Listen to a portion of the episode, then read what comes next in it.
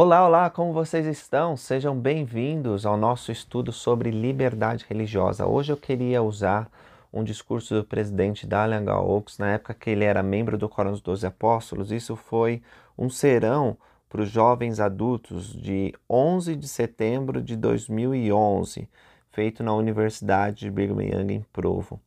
E esse é um clássico, é um discurso muito importante ele não vai falar especificamente sobre a liberdade religiosa, mas os princípios que ele traz aqui se aplicam com certeza ao tema da liberdade religiosa. O título é Verdade e Tolerância. Ele vai definir o que é verdade, segundo o Evangelho de Jesus Cristo, também vai definir o que é tolerância. Nesse discurso, o presidente Oaks vai dizer que a verdade e a tolerância são como uma moeda. Né? A moeda tem duas dois lados, dois, duas faces. Então, um é a tolerância e o outro é a verdade. Não dá para ter uma tolerância absoluta, você precisa considerar a verdade. Então, vamos ver o que ele fala. Eu vou deixar aí na referência o link do discurso para que vocês possam se aprofundar. Ele diz o seguinte: O que, que é a verdade? As palavras do presidente Joseph F. Smith, que foi presidente da igreja, disse o seguinte: Cremos em toda a verdade, não importa a que se assunto ela se refira. Nenhuma seita ou denominação religiosa no mundo possui um único princípio de verdade que não aceitemos ou que rejeitemos. Estamos dispostos a receber toda a verdade, qualquer fonte que provenha, porque a verdade persistirá, a verdade resistirá. E o presidente Oaks continua dizendo: a existência e a natureza da verdade estão entre as questões fundamentais da vida mortal. Jesus disse ao governador romano Pilatos que ele tinha vindo ao mundo para prestar testemunho da verdade. E Pilatos zombou dele, dizendo: O que é a verdade? Antes disso, Salvador havia declarado: Eu sou o caminho, a verdade e a vida. Em revelação moderna, ele afirmou: a verdade é o conhecimento das coisas como são, como foram e como serão. E aí ele diz que o relativismo moral tem infectado a mente de muitos jovens, né, de muitos adultos também. Tem sido um problema para a humanidade. Ele diz assim: persuadidos por essa filosofia do relativismo moral, ou seja, que não existe uma verdade absoluta, muitos da geração que se forma, jovens e jovens adultos, deixam-se levar por prazeres egoístas, tatuagens pagãs, piercings, linguagem profana, roupa sem recato, pornografia, desonestidade e degradante indulgência sexual. No tocante à crença fundamental do certo e do errado, há um alarmante contraste entre a geração mais velha e a mais nova. E ele cita uma pesquisa que foi feita duas décadas uh, atrás, dizendo que 79% dos adultos americanos acreditavam que havia diretrizes claras sobre o que é certo e o que é errado. Quer dizer, quase 80% acreditavam, tem o certo e tem o errado. Em contraste, uma pesquisa foi feita recentemente entre os formandos universitários sugere que Três quartos deles acredita que a diferença entre certo e errado é relativa. Quer dizer, a grande maioria dos jovens adultos hoje acredita que não tem certo, não tem errado. E não é isso que nós, santos últimos dias, acreditamos e muitas outras religiões do mundo também. Esse é um dos motivos porque há tanto embate em volta do tema liberdade religiosa porque os religiosos sabem que existe um certo absoluto e um errado absoluto. E muitas pessoas que não têm crenças religiosas, para elas, tudo que você decidir está valendo, né? Se a, a sociedade decidir que uma coisa é certa, é certa. E não é assim. Então, ele, depois de definir e falar sobre verdade, ele passa a falar sobre tolerância, dizendo: a tolerância é definida como uma atitude cordial e justa para com as opiniões e práticas alheias. Todo mundo gosta de receber tolerância, né? Imagina que você está se mudando para uma outra cidade, né? O seu modo de falar é diferente do modo de falar das pessoas que você vai viver. Com certeza você quer uma boa recepção. As pessoas, você imagina, não tem que zombar da maneira que você fala ou ou uh, dizer que a cidade da onde que você veio, sei lá, não é boa. Então, essa atitude de ser cordial, de ser bondoso, ela é uma atitude que nós esperamos receber e que nós devemos ofertar. Então, a tolerância é boa. Agora, não existe uma tolerância ilimitada. Ele diz assim: as pessoas que não acreditam em Deus e na verdade absoluta em questões morais podem se ver como as pessoas mais tolerantes de todas. Para elas, quase tudo é permitido. Faça as suas coisas, que eu faço as minhas, dizem elas. Esse sistema de crença pode tolerar quase qualquer conduta e quase qualquer pessoa. Infelizmente, alguns que acreditam no relativismo moral parecem ter dificuldade em tolerar os que insistem que há um Deus que deve ser respeitado há certo e errados absolutos e que todos nós vamos prestar contas a esse Deus no último dia. Então, enquanto as pessoas que acreditam no relativismo moral dizem: ah, não, pode tudo, não tem problema, é a sua crença, é o seu jeito, vou respeitar. Aquelas que acreditam na verdade absoluta, que acreditam em um Deus onipotente que estabeleceu certo e errado, elas não podem aceitar todo tipo de conduta. Elas têm que declarar que algumas coisas são pecado e que desagradam a Deus. Então, o presidente Oaks vai falar sobre as duas faces da moeda da verdade e da tolerância. Ele diz o seguinte, citando o presidente Bodke Pecker, já falecido membro do Quórum dos Doze Apóstolos. A palavra tolerância não existe sozinha, exige um objeto e uma reação para qualificá-la como virtude. A tolerância é frequentemente cobrada, mas raramente retribuída. Cuidado com a palavra tolerância, é uma virtude muito, muito instável. Essa advertência inspirada, diz o Elder Oaks, nos lembra que para as pessoas que acreditam na verdade absoluta, a tolerância em relação a uma conduta é como os dois lados de uma moeda. Tolerância ou respeito é um lado da moeda mas a verdade sempre está do outro lado.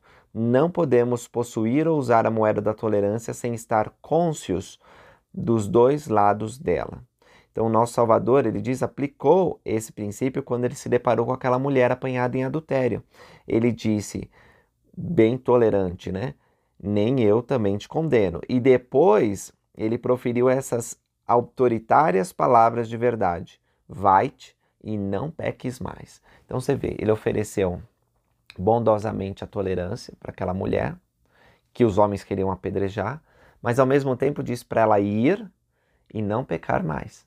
E, então, não alguns relativistas morais iam dizer: cadê a tolerância? Você dizer que ela está a tolerância foi oferecida porque não foi apedrejada e o Salvador Jesus Cristo mostrou um caminho melhor para ela, do arrependimento.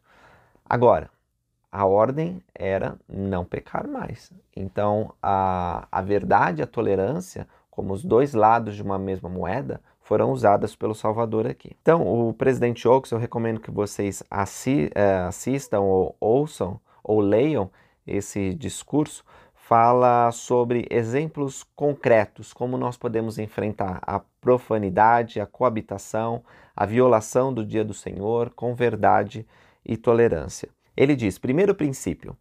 Quando os que creem em Jesus Cristo manifestam publicamente sua visão da verdade, eles precisam buscar a inspiração do Senhor para ser seletivos e sábios na escolha dos princípios verdadeiros que buscam promover por meio de leis e ações governamentais. E ele dá o exemplo: os crentes podem e devem buscar leis que preservem a liberdade religiosa. Juntamente com a ascensão do relativismo moral, os Estados Unidos vivem uma redução perturbadora da estima que o público em geral tem pela religião. E na verdade não é apenas nos Estados Unidos, a gente sabe que no mundo inteiro, pelos institutos de pesquisa, como por exemplo Pew Center, a gente vê uma redução na liberdade religiosa. E no Brasil a gente vê muitos ataques à liberdade religiosa também.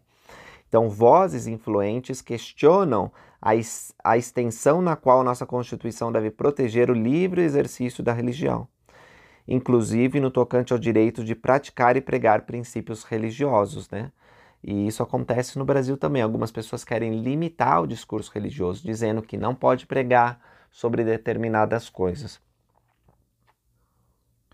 Segundo princípio, Quando os crentes buscam promover publicamente seu ponto de vista, seus métodos e suas defesas devem ser sempre tolerantes em relação à opinião e postura daqueles que não compartilham suas crenças. Nós temos que ser bondosos, dar a face para os nossos opositores, respeitar os nossos adversários. Não significa que nós não queremos que nossa voz seja ouvida e que nós não vamos defender com vigor o nosso ponto de vista mas a gente precisa agir como verdadeiro discípulo, ainda que seja uma esfera ah, bem ah, dura né, de, de, se, de se promover ideias, que é a esfera pública, a esfera política. Terceiro, os crentes não devem se deixar deter pela conhecida acusação de que estão tentando legislar a moralidade. Muitas áreas da lei se baseiam na moralidade judaico-cristã e tem sido assim há séculos. Então a gente não precisa ficar. Ah, é, cair nessa, nesse jogo de que nós queremos estabelecer padrões morais. Os padrões morais foram a base da nossa Constituição, das nossas leis e das nossas sociedades por muitos e muitos séculos.